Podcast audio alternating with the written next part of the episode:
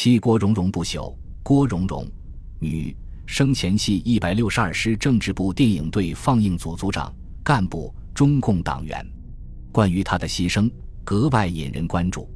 在战时，她的牺牲消息迅速在全师各部队传开，指战员们在悲痛之余，增添了为死难烈士报仇雪恨的决心。三十年后的今天，在互联网络上，同样引起当年参战老兵和广大网友的高度关注。有关的跟贴量之大、点击率之高，令人深思。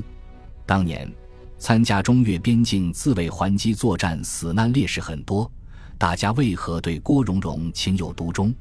我想，大概有三个方面的原因：首先是口碑好、有人缘；其次是她死得很壮烈。再就是这个“她”字是个女她。一九七九年元旦刚过，市政治部领导找郭荣荣谈话，告诉他已经被提升为放映组长的消息。郭荣荣又高兴又担心。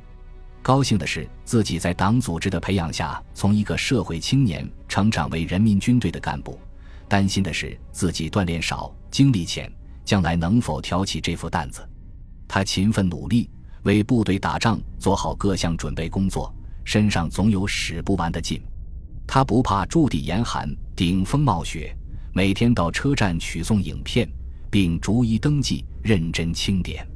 他不怕疲劳，连续工作，常常是在一天之内为部队放映好几场电影，并且做到场场安全无事故。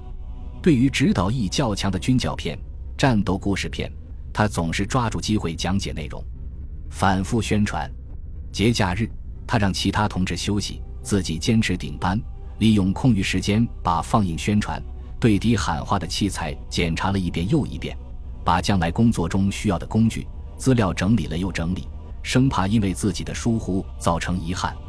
全师各团和驻地友军共十几个电影组取片送片，他都逐一安排，周到细致。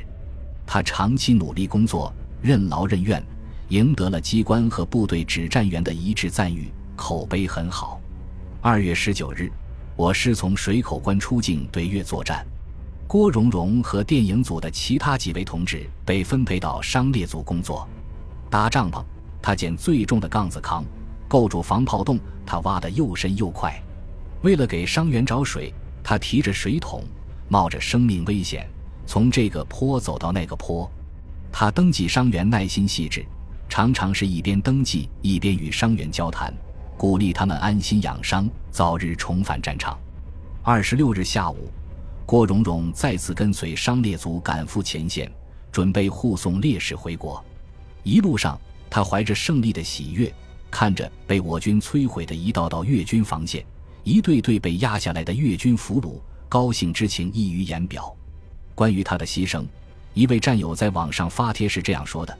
他当时的任务是在收容队参加收容，收容队长是我们九连副指导员临时调去的。他们每天的任务就是负责用卡车把伤员和烈士的遗体拉回国。客观上，每天他们都奔波在战场与后方之间的公路上，而每天他们都要面临越军在沿线公路上的阻击和冷枪冷炮。有一天傍晚，他们从国内空车回来。途中遇到越军阻击，当时他在后车厢中，一颗子弹打在颈动脉上，当时就牺牲了。同车的另一个姓赵的女兵，当时只有十七岁，也被这突然的情况惊愣了。由于黑夜看不清，他还上去抱着她寻找伤口，想为她包扎。前面驾驶室里，司机的腿被打断了，副驾驶座上的九连副指导员赶紧下车背着司机，小赵拿着手枪警戒。他们迅速隐蔽到路边的山上。这时，越军下来包围了汽车，看到车上没人，就把车点着了。而郭荣荣的遗体当时还在车上。第二天，九连副指导员又去那里把郭荣荣的遗体烧完，把骨灰带回来了。这是我们师唯一牺牲且遗体未能运回国的女兵。我国陆军步兵师以下很少有女兵，团一级几乎没有女兵。中国男人多。扛枪打仗这种事，有男爷们就够了。这是我军陆军师以下不配女兵的原因之一。还有一个鲜为人知的原因，就是师团首长不喜欢要女兵。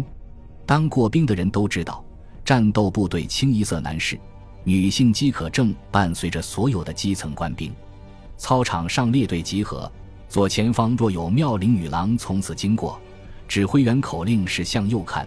队列里的士兵总是偷偷的向左看。团卫生队要是有几个女兵，各连队闹病号的就特别多。为什么？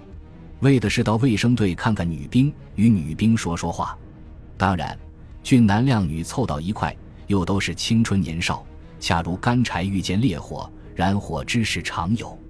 部队管理每年年终都要对全年的工作进行总结，出现燃火之事，就是政治工作不过硬，也是行政管理不过关，通常按事故处理。辛辛苦苦一年，其他工作都好。唯独在这方面出了问题，落个前功尽弃，受到批评，不值得。因此，上边只要说是分给女兵，下边首长都尽量顶着不要。物以稀为贵，部队女兵少，就显得女兵特别引人注意，特别稀罕人。郭蓉蓉身为女兵，又在机关放电影，可谓是机关大院的公众人物，其知名度高，关注的人多，也就不足为奇了。郭荣荣牺牲后。师政治部给他记了三等功，他牺牲的很突然，很壮烈，很令人怀念。